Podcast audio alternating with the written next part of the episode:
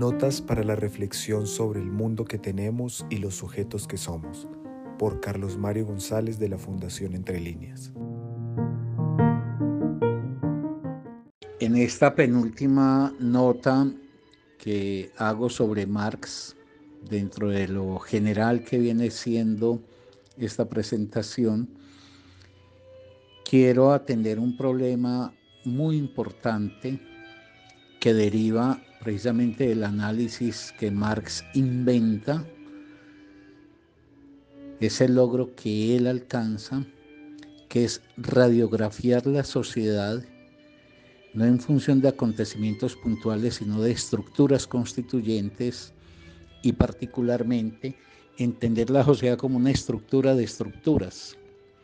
que está bajo la determinación de la estructura económica y en ese examen de la estructura económica precisar entonces el concepto de modo de producción. De tal manera que Marx va a plantear como un efecto epistemológico muy importante derivado del análisis suyo, que la historia se pueda reconocer y periodizar de otra manera. Entonces, en lugar de seguir pensando como piensan algunos todavía en forma ingenua, que la sociedad está lanzada en el tiempo a la manera de cabalgando una flecha que va hacia el futuro y que ha recorrido entonces de la antigüedad a la Edad Media, a la Edad Moderna, a la Edad Contemporánea, Marx planteará como criterio de periodización los modos de producción dominantes en un tipo de sociedad específica. Entonces, por eso él podrá hablar de modo de producción esclavista, feudal, capitalista, modo de producción asiático, etc. Esto también trae una consecuencia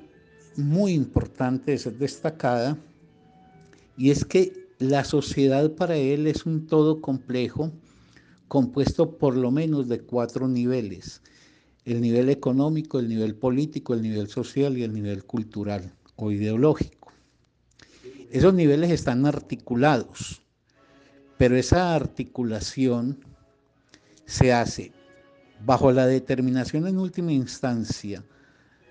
de la estructura económica, pero con una relativa autonomía de los otros niveles.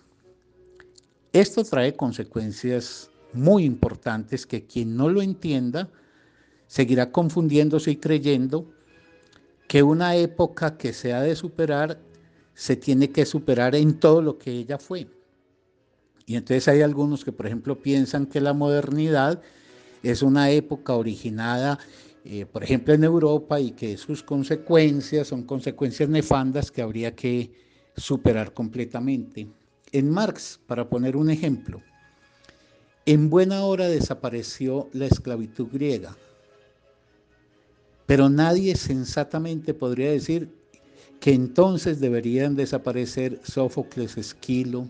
Eurípides, Platón, Aristóteles, Fidias, la Acrópolis, que en buena hora desapareció el modo de producción feudal con sus formas de explotación. Pero eso no quiere decir que hagamos desaparecer la Catedral de Chartres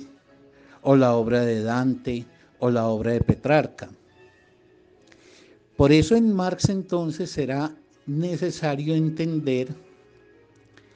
que la humanidad consigue conquistas culturales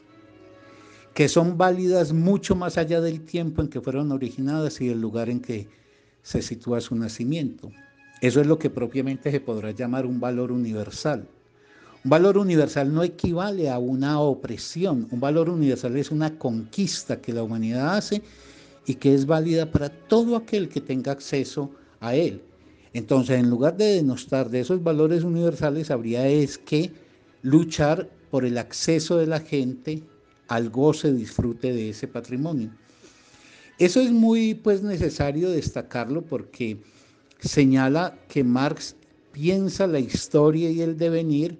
no solamente como la superación de formas precedentes caracterizadas por la opresión y la dominación, sino también como la defensa